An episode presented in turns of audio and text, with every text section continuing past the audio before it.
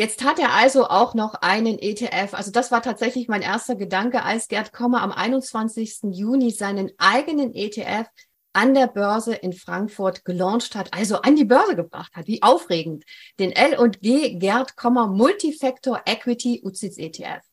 Ein ETF, der sich ganz bescheiden als eine ETF-Revolution bezeichnet. Und darüber will ich heute mit ihm reden und ich habe wirklich ganz viele Fragen.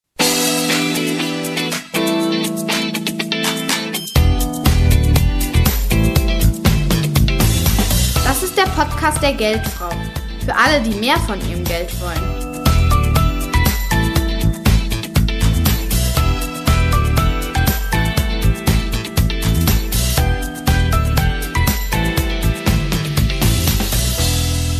Herzlich willkommen, Gerd, hier im Geldfrau-Interview und vielen Dank, dass du dir die Zeit nimmst. Gerne, Dani. Ich bin sehr gespannt auf unser Interview und ja, lass uns das einfach jetzt dialogisch entwickeln.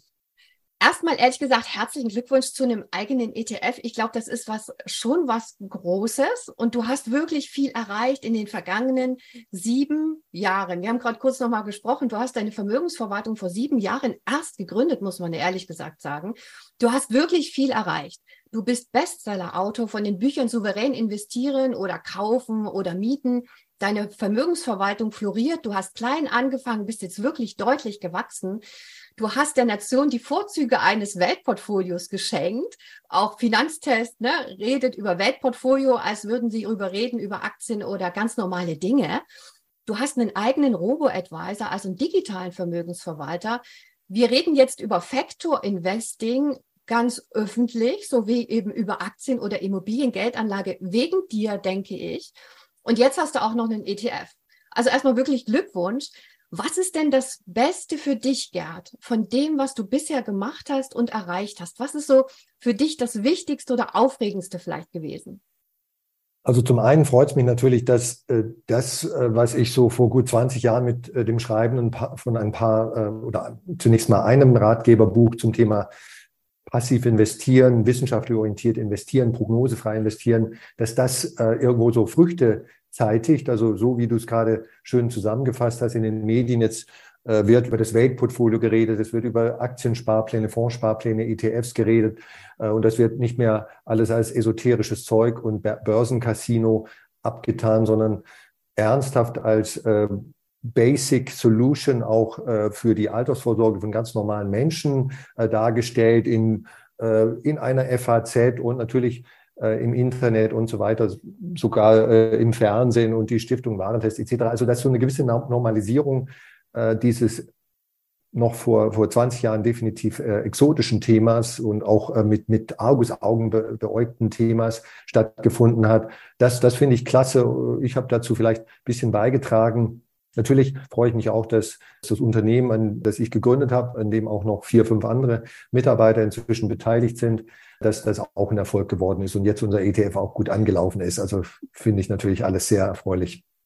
Ja, du, du glaubst, ich glaube, du läufst auch mit einem großen Lächeln, mit einem breiten Lächeln durch die Gegend. Könnte ich mir vorstellen, oder? Im Moment schon, ja. okay. Also, es gibt, ähm, ich habe es nochmal nachgeschaut, aktuell ja etwa 1600 Aktien-ETFs tatsächlich zu kaufen. Also wir können tatsächlich in so viele Schreien investieren. Und jetzt hast du noch einen eigenen dazugebracht mit dem Vermögensverwalter Legal und General oder End General, L&G. Mhm. Ähm, ist denn L&G jetzt auf dich zugekommen mit dem ETF oder war das deine Idee und du bist zu denen gegangen? Ja, äh, beides im Grunde genommen. Also weil wir inzwischen schon so ein bisschen eine Größe sind im ETF-Markt, also auch schon vor anderthalb Jahren waren. Äh, wir setzen ja in unserer Vermögensverwaltung, in traditionellen Vermögensverwaltung, die hier für sogenannte High Net Worth Individuals, also reiche Leute, wenn man so will, äh, ist und dann noch auch in dem Robo, äh, in dem man schon ab 5000 Euro investieren kann, nur ETFs ein. Also das, wir, wir machen keine Einzelwertpapiere und so weiter. Und auch teilweise wegen der Bücher werden wir, werde ich immer wieder angesprochen von den äh, üblichen Verdächtigen im ETF, äh, ETF-Anbietermarkt, ne? also die, die, der ganz große Big Elephant, BlackRock, äh, aber auch die zehn anderen äh, wichtigen Anbieter von, von ETFs weil die sozusagen im, im Rahmen ihres Marketings dann äh, routinemäßig größere Vermögensverwalter ansprechen, so nach dem Motto, sind unsere Produkte die richtigen? Gibt es irgendwelche Wünsche von eurer Seite, was wir anders und besser machen könnten und so weiter? Und in, im Rahmen eines solchen Gespräches von Legal and General oder LGIM heißt eigentlich die Tochtergesellschaft, die für ETFs zuständig ist, äh, vor etwa anderthalb Jahren kam die Idee auf, weil LGIM in Deutschland so ein bisschen noch ein äh, Nischenanbieter ist. Also in Großbritannien sind die sehr groß, da gehören die zu den größten Fondsgesellschaften überhaupt, wenn sie nicht sogar die größte sind. Äh, also mit, mit äh, über einer Billion, deutlich über einer Billion, also 1000 Milliarden ja. verwaltetem Vermögen. Aber in Deutschland sind sie relativ unbekannt, relativ klein. Mhm. Ähm, und die haben dann, stehen, stehen in Deutschland für Themen-ETFs, also Wasserstoff und äh, künstliche Intelligenz und weiß der Kuckuck, was es da noch gibt, alle exotischen Themen. Und die wollten in Deutschland wachsen. Deutschland ist Wachstumsmarkt aus, aus der Sicht von LNG. Und, und dann kam im Gespräch äh, die Idee auf, warum machen wir was, äh, nicht was zusammen? Etwas, was so ein bisschen anders ist als andere ETFs ähm, und nutzen so ein bisschen meine, wenn man so will, meinen Markennamen und natürlich die fachliche Expertise von, von Legal und General, was äh, das, das sozusagen wirkliche Aufsetzen und Umsetzen einer ETF-Idee ist. Das hätten wir ja nicht alleine machen können. Und, und so kam eins zum anderen. Weil es ist ja, es ist ja, das muss man ja auch mal dazu sagen, es ist ja nicht so einfach, so ein ETF aufzusetzen. Äh, das sind ja ganz viele rechtliche und regulatorische Vorgaben zu erfüllen. Das dauert dann ja auch seine Zeit. Ich wollte gerne noch ganz kurz wissen, du hast angedeutet, vor anderthalb Jahren letzten Endes, wie lange hat es gedauert, den, den ETF tatsächlich an den Start zu bringen, sagen, okay, wir machen das wirklich und dann ist er am 21. Juni gelauncht worden? Ich glaube, das waren 14 Monate, ne, also die ersten äh, Gespräche vor anderthalb Jahren. Es stellte sich dann doch als aufwendiger heraus, als wir glaubten, weil unser ETF wir kommen ja vielleicht nachher noch auf, auf ähm, seine Eigenschaften und, und, und Details, schon so ein bisschen anspruchsvoller ist in mhm. vielerlei Hinsicht als das, was es sonst so äh, gibt in, in, in der Sparte. Ähm, also das äh, stellte sich als, als wenn man so will, herausfordernder heraus für uns, Legal und General und Selective. Selective ist die Frankfurter Gesellschaft, die Firma, die den Index, ähm, ein ETF bietet ja immer einen Wertpapierindex ab, die den Index sozusagen technisch entwickelt hat. Selective ist spezialisiert auf die Indexentwicklung, ist sozusagen so ein kleiner Wettbewerber von dem großen MSCI. MSCI äh, als Indexgesellschaft ist jedem, glaube ich, ein Begriff vom MSCI World und so weiter. Selective ist äh, so eine kleinere äh, Wettbewerbsveranstaltung, die aber sehr erfolgreich ist. Und also das alles stellte sich als aufwendiger heraus und deswegen hat es dann am Ende so lange gedauert. Und dann muss man sowas auch noch von der Aufsichtsbehörde genehmigen lassen. Die haben ja äh, Bürokratie, kann man sich vorstellen, das dauerte auch noch mal zweieinhalb Monate und so weiter. Und dann ruckzuck waren wir bei 14 Monaten. Du hast es ja gerade angesprochen, ETFs basieren auf Indizes. Du hast ja gesagt, äh, den, den MSCI kennt jeder, FTSE, kennen wahrscheinlich auch die meisten. Äh, die großen Vanguard, BlackRock und was weiß ich, State Street nutzen vor allen Dingen diese, ET, äh, Indizes. Du hast deinen eigenen, du hast es gerade äh, angesprochen bei Solactive. Dein eigener äh, Index heißt Solactive Gerd, Multifactor, auch abgekürzt als SolGerd, finde ich sehr nett. Im Übrigen. Ähm, wenn du eine Sache rauspickst, was ist denn der entscheidende Unterschied von deinem Index zu den weltweiten, die wir sonst kennen, also MSCI und FTSE, Welt, von den Weltindizes? Also wenn ich, wenn du mir sozusagen die Pistole auf die, Brust setzt und sagst, den einen äh, Unterschied, dann würde ich sagen, dass wir ähm, Schwellenländer und Industrieländer in einem Index haben, also äh, die 23 Industrieländer nach MSCI-Definition. Natürlich das größte in dem Sinne ist USA und so weiter ganze, ganze Welt, einschließlich Australien, Kanada, Japan, Deutschland etc. Und dann aber Schwellenländer, die die 23, nee, 24 äh, weit entwickelten, früher hieß es mal dritte Weltländer, Schwellenländer, also China ist natürlich der größte Brocken davon, aber auch äh, Länder wie Brasilien, Mexiko, äh, dann äh, Indien, äh, Südafrika und so weiter. Und die alle in einem Index verpackt, das ist schon mal äh, ungewöhnlich und das kombiniert mit sogenanntem Factor Investing. Wir kommen da vielleicht später noch drauf, was das heißt. Das gibt's in dieser Form nicht. Ähm, äh, wir wollten so eine All-in-One-Solution basteln, so dass jemand der eine einfache Lösung als Do-it-yourself-Anleger haben möchte und nicht äh, 10 oder 12 ETFs selber mühselig in seinem Depot zusammensuchen und dann zusammen also integrieren und, und, und, und, und aufeinander abstimmen muss, das, das wollten wir. Und das ist so in einem langen Satz gesagt, ein bisschen das Einzigartige, das Spezielle, was wir haben. Okay. Ja, lass uns, lass uns die einzelnen Feature durchgehen. Das Multifactor Investing würde ich gern später nochmal drauf eingehen, ähm, weil das ist in der Tat äh, was Spezielles und was, was kein anderer großer Weltindex äh, drin hat. Ähm, du hast ähm, in deinem ETF sind etwa roundabout 2000 Unternehmen drin und ihr wählt sie aus nach zweierlei Gewichtungen. Also einmal 50 Prozent nach dem Bruttoinlandsgewicht, äh, Inlandsrelation, also der Wirtschaftsleistung von Regionen äh, und 50 Prozent Marktkapitalisierung, also äh, welche Unternehmen am Markt am stärksten nachgefragt sind.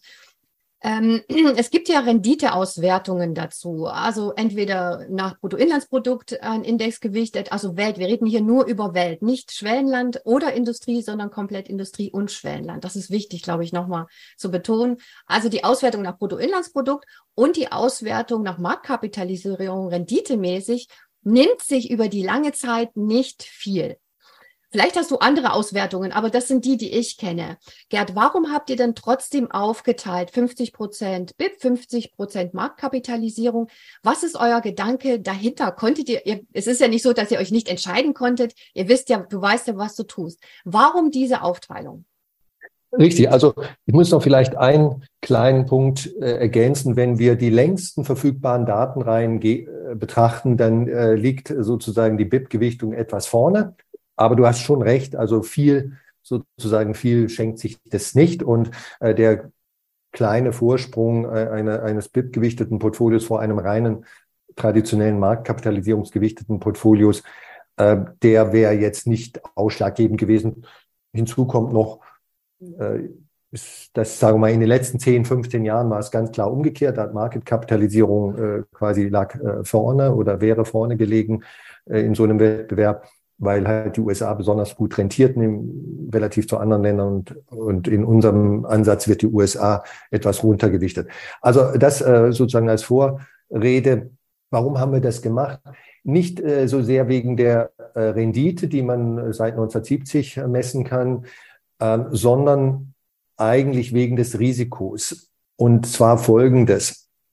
Wenn ich mal die letzten 120 Jahre zurückschaue, und äh, ich, ich bin so ein Fan von, von langen Datenreihen, äh, ich glaube einfach, wir können sehr, sehr viel auch was äh, Geldanlage anbelangt, ob das äh, in Immobilien ist oder in Aktien oder in Anleihen oder Gold oder sonst was, aus der Vergangenheit lernen weil zum Beispiel die Vergangenheit sehr große Krisen enthielt. Und da kann ich schön beobachten, äh, wie bestimmte Anlageklassen sich in diesen Krisen verhielten. Ne? Das muss man nicht immer eins zu eins in die Gegenwart oder in die Zukunft äh, übersetzen und übertragen, aber man kann sehr viel dabei lernen. Und ich kann nur wirklich davor, davor warnen, die Vergangenheit so abzutun. Ja, ach, das ist ja alles schon so lange her, das betrifft mich, äh, ist doch heute alles anders. Also das Gegenteil ist der Fall mit ganz seltenen Ausnahmen ähm, ist, es, ist es wirklich so, dass die jüngere Vergangenheit, wenn ich nur die letzten 10, 20 Jahre hernehme, ein ganz schlechter, ganz besonders schlechter ähm, Indikator ist äh, dafür, was äh, in den nächsten 10, 20 Jahren äh, passieren wird oder 30 Jahren. Und äh, eben die, die letzten 50 oder 100 Jahre sind ein viel besserer Indikator. Es ist eine größere Stichprobe. Ne? Also jeder Statistiker versteht, glaube ich, auch jeder nicht-Statistiker versteht, glaube ich, größere Stichproben sind besser als kleinere Stichproben. So. Und in den letzten 120 Jahren, um zum Punkt zu kommen, gab es viele Fälle, in denen Länder mit großem Aktienmarkt, teilweise erstaunlich großem Aktienmarkt, ich sage es jetzt mal, von 100 auf 0 gingen, schlagartig. Beispiel Österreich im Ersten Weltkrieg. Also Österreich hatte damals einen nicht ganz vernachlässigt werten ähm, äh, Aktienmarkt. Dann kam der Erste Weltkrieg, der für Österreich insbesondere, auch für andere Länder, aber ganz besonders für Österreich eine Katastrophe war. Und der äh, österreichische Aktienmarkt ging sozusagen von 100 auf 0. Ähm, dann Russland 1917, die russische Revolution. Äh, wir, wir, sind, wir haben alle keine Ahnung von Geschichte, sage ich jetzt mal so ein bisschen arrogant. Aber äh, Russland hatte mhm in der, im ersten Drittel des 20. Jahrhunderts oder bis 1917 einen vergleichsweise großen Aktienmarkt. Ich, äh, aus der Erinnerung so circa 10 Prozent des Weltaktienmarktes war, war in viel auf den russischen und äh, damals. Und das ging auch von 100 auf 0. Es gab die russische Revolution 1917, dann kamen 70, 80 Jahre äh, Kommunismus. Ähm, und alle Unternehmen wurden enteignet, also wirklich von 100 auf 0. Die Rendite Verlust war minus 100 äh, Prozent sozusagen. Äh, dann kam Deutschland 1939 bis 45. Äh, wir selbst haben sozusagen ganz, ganz böse mit uns, mit unserer Volkswirtschaft und auch mit unserem Aktienmarkt ins Klo gegriffen, ne, durch eigene Dummheit. Ähm, wieder ein Fall von fast 100 auf Null. Also der, der deutsche Aktienmarkt im Unter Unterschied zum russischen überlebte so gerade eben noch. Ne? Also es gab noch so ein paar Unternehmen, äh, der Verlust war über 95 Prozent. Dann dauert es wieder ein paar Jahre nach dem Zweiten Weltkrieg. Und dann kam China 1948, 49, auch ein Land mit vorher relativ großem Aktienmarkt von 100 auf Null endgültig, ähm, also Nationalisierung, Verstaatlichung aller Unternehmen. Dann ein anderer Fall 2000, äh, 1900 89 hatte Japan, 1989, das haben alle auch schon wieder vergessen, war der japanische Aktienmarkt 1989 größer als der amerikanische. Das muss man sich erstmal nochmal vergegenwärtigen und sacken lassen. Größer als der amerikanische. Es hatte in den 30 Jahren vor 1989 ein gigantisches Wirtschaftswunder in Japan gegeben. davon haben also da ist das deutsche Nachkriegswirtschaftswunder Pillepalle dagegen gewesen.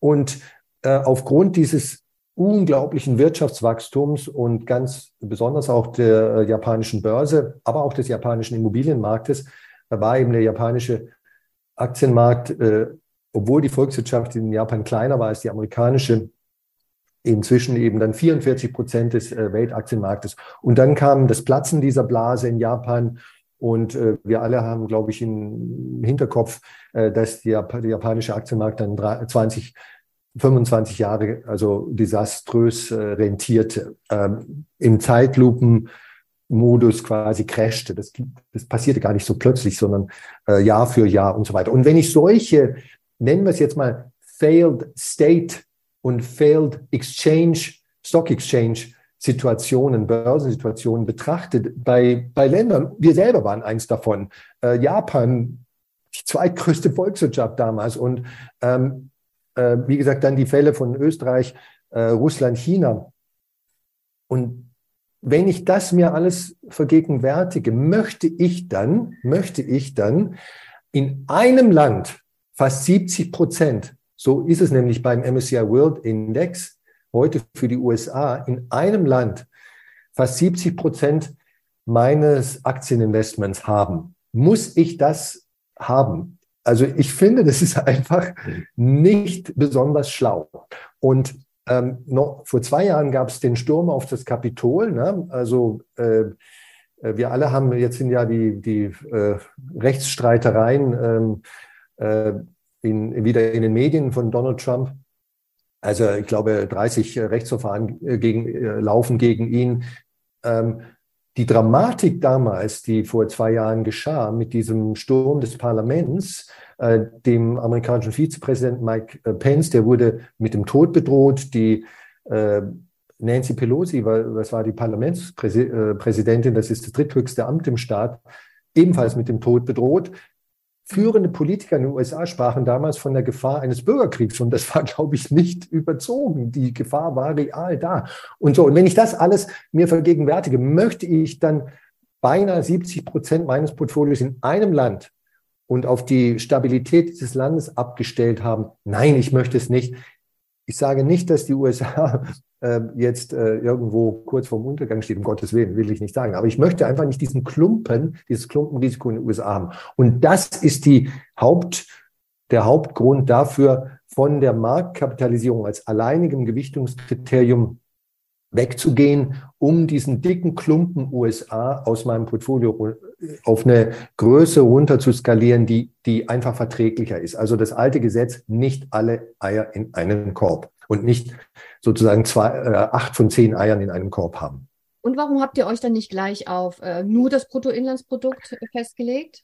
Ja, äh, das ist natürlich die logische Anschlussfrage, äh, weil wir offen gesagt äh, so ein bisschen Bammel davon, äh, davor hatten, dass das vielen ähm, Usern da draußen, Anlegern da draußen zu radikal sein würde. Na, dann hätten, äh, wäre die USA so auf 30, 35 Prozent äh, Gewicht im Aktienportfolio runtergeschrumpft worden von, von fast, äh, beim MSCI World von fast 70 Prozent. Ähm, und wir wollten irgendwo äh, eine verträgliche Lösung. Mit unserem Fonds sind wir bei 45 Prozent. Das ist schon deutlich runter. Ne? Ähm, und ist immer noch eine hohe Konzentration in einem Land, ähm, aber eben nicht mehr so heftig. Also wir wollten eine, eine für alle, möglichst viele äh, Privatanleger verträgliche Lösung. Wir wollten keine Schocktherapie, keine, keinen Radikalansatz. Ähm, ich kann die Zukunft nicht hervor, äh, vorhersagen. Ich kann nicht sagen, ob die nächsten 100 Jahre für die USA so erfolgreich sein werden wie die letzten 100 Jahre. Die, die USA, ein Land von 195 Ländern, die es auf der Welt gibt, ist die Ausreißer-Success-Story. Also ich, ich bin so ein Geschichtsfan, vor allem die letzten sozusagen äh, sogenannte moderne Geschichte, letzten 150 Jahre oder 250 Jahre. Die USA ist der positive Ausreißer und es muss nicht so gehen, gehen äh, so weitergehen. Und ich habe ja so ein paar Beispiele genannt, wo es eben nicht so gut lief. Ähm, und das wollen wir einfach so ein klein bisschen abmildern. Das war so der, der Ansatz und die Mischung äh, um eben das äh, für, für viele von uns quasi verdaubar zu machen. Ich möchte mal noch eine ganz praktische Frage stellen, Gerd. Ähm, wie macht ihr das in der Auswahl der Aktien? Gewichtet ihr zuerst nach äh, Bruttoinlandsprodukt und dann macht ihr die Marktkapitalisierung? Also wie setzt ihr dieses 50 Prozent 50 wirklich praktisch um?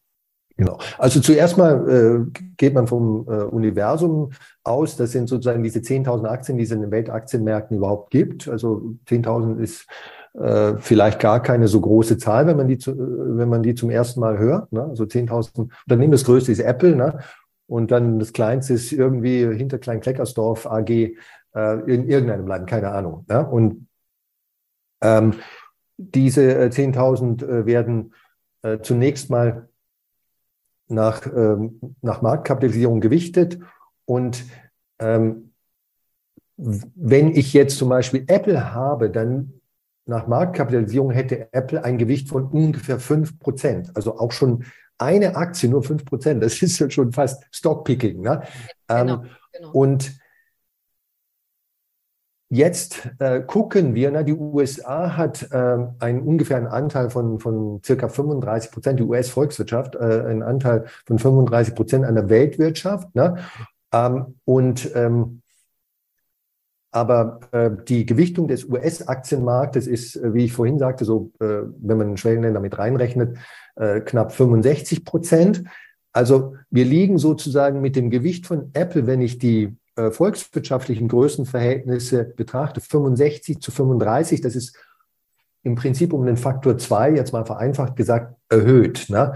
Und wenn ich jetzt nur das Beispiel Apple hernehme, dann reduziere ich das Gewicht von Apple um die Hälfte, weil sozusagen, ähm, wenn ich, wenn ich rein nach Marktkapitalisierung gehen würde, weil äh, Apple sozusagen aus der Sicht der Marktkapitalisierung um doppelt so schwer gewichtet ist, also der, der Faktor zwei, ne, wie ich vorhin geschildert habe. Aber wir gehen ja auf so eine Mischung und deswegen kommt jetzt dann, käme dann Apple irgendwo zwischen äh, nicht fünf und der Hälfte von fünf, also 2,5 und fünf. Äh, das wäre dann im Durchschnitt 7,5 geteilt durch zwei, sondern wir mischen ja diese beiden Verhältnisse. Ich will jetzt die Mathematik und Arithmetik nicht zu weit genau. treiben, genau. aber ich glaube, das Prinzip wurde, genau. wurde ja. deutlich. Und für ein, für ein Land, für eine Aktie, eine große Aktie aus einem Land wie Indien oder so, was das eigentlich und, also wo die, die, die Volkswirtschaft, die Börse sehr klein ist relativ zur Volkswirtschaft, da würde es andersrum funktionieren. Da, äh, da würde dann das Gewicht erhöht werden. Ja, ähm, diese Gewichtung ist ja ein augenfälliges Merkmal äh, in eurem ETF. Ein anderes ist die Kappung. Also ihr kappt ähm, die, die Marktkapitalisierung beziehungsweise den Anteil eines Unternehmens, so muss man sagen, den Anteil an, eines Unternehmens auf ein Prozent. Wenn man sich den DAX anguckt, da wird auf zehn Prozent Anteil gekappt. Der Dow Jones, äh, ne, der hauptführende Index in den USA, ist nicht begrenzt in der Marktkapitalisierung. Die Anschlussfrage, warum macht ihr ein Prozent? Ja, wieder Risikomanagement aus wahrscheinlich genau den Gründen, die du gerade eben bei der Kapitalisierung gesagt hast. Aber warum dann nicht zwei Prozent oder drei Prozent? Also Gerd, was ist da die wissenschaftliche Basis für dich, auf ein Prozent zu kappen? Also es gibt keinen spezifischen Grund, äh, jetzt äh, 1,0 Prozent oder 1,5 Prozent oder 2,0 Prozent zu präferieren. Das ist äh, eine willkürliche Begrenzung. Also die spezifische Zahl ist, wenn du so willst, äh, willkürlich, aber äh, die, das Prinzip selbst, äh, solche mega Large Caps wie Apple und Nvidia und Microsoft und äh, die Alphabet-Aktien, äh, also die Google-Aktien und so weiter, äh, zu begrenzen. Fußnote, das betrifft ja sowieso nur circa 15 Aktien weltweit. Also, äh, weil nur 15 Aktien weltweit oder 18, es kommt immer so ein bisschen auf den Zeitpunkt an, an dem man nachschaut, überhaupt die Grenze von 1,0 äh, überschreiten würde. Ne? Also aber es sind so die, die, diese Giganten, mega Large Caps äh, und, und Apple ist, äh, war in den letzten Jahren der größte. So, ähm, die zu begrenzen, das ist renditeförderlich. Ne? Das kann sich jetzt wieder keiner vorstellen. Was ja. Apple rauszuschmeißen, das soll mir der, bei der Rendite helfen. Ähm, da muss ich vielleicht 30 Sekunden ausholen. Also erstens mal, wenn ich ähm, generell äh, haben kleinere Aktien, kleinere Aktien, das fängt ja schon ganz groß an. Also alles, was kleiner ist als ganz groß, ist kleiner. Ich muss jetzt nicht Small Caps, ähm, echte Small Caps im Portfolio haben, um von dem sogenannten Small Size Effekt äh, zu profitieren. Also das Grundprinzip ist, wenn ich die letzten 100 Jahre Aktienrendite betrachte, dann haben kleine Aktien, also nach Marktkapitalisierung gemessen, kleine Aktien durchschnittlich höhere Renditen als große Aktien. Apple ist ein schlechtes Beispiel, weil es die Ausnahme ist. Ne?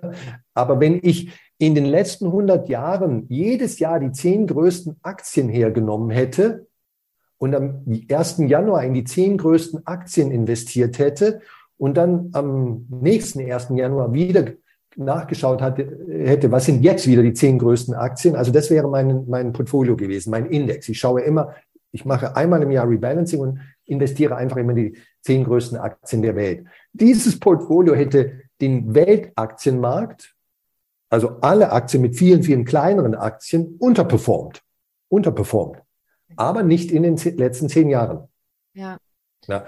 Und wenn das wahr ist und wenn alle Wissenschaftler das 20.000 Mal bestätigt haben, dann muss ich doch irgendwann mal akzeptieren, ähm, ich kann mich weigern, das zu akzeptieren, das ist jedermann eigene Entscheidung sozusagen, aber dann muss ich doch irgendwann mal akzeptieren, dass die Grundaussage, dass Mega Large Caps höhere Renditen haben als äh, kleinere Unternehmen im Schnitt falsch ist. Es ist andersrum. Und das ist der Grund, warum wir diese dicken, fetten Brummer äh, nicht in der Größe sozusagen in dem, in der Intensität im Portfolio haben wollen. Ne? Äh, wir wollen sie nicht komplett rausschmeißen, aber wir wollen äh, sie, also es bringt renditemäßig äh, nichts, ist Ausnahme die letzten zehn Jahre. Und ähm, risikomäßig ist es noch schädlicher. Ne? Wenn jetzt äh, Apple eben den Absturz hätte von General Electric. General Electric war mal eine, eine der zehn größten Aktien, wenn sogar nicht zeitweilig die größte Aktie der Welt äh, und viele anderen auch die heute nicht mehr existieren. Ja, und so weiter. Also das ist, das ist jetzt war die, die lange Antwort auf deine kurze Frage.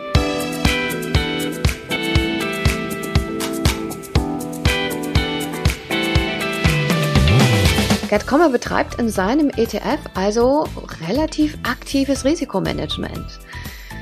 Bedeutet das, dass er sich mit seinem ETF auf turbulente Zeiten an den globalen Aktienmärkten einstellt? Diese und viele andere Fragen beantwortet er im zweiten Teil des großen Geldfrau-Interviews zu seinem ETF. Das war der Podcast der Geldfrau, für Sie von Dani Pazu.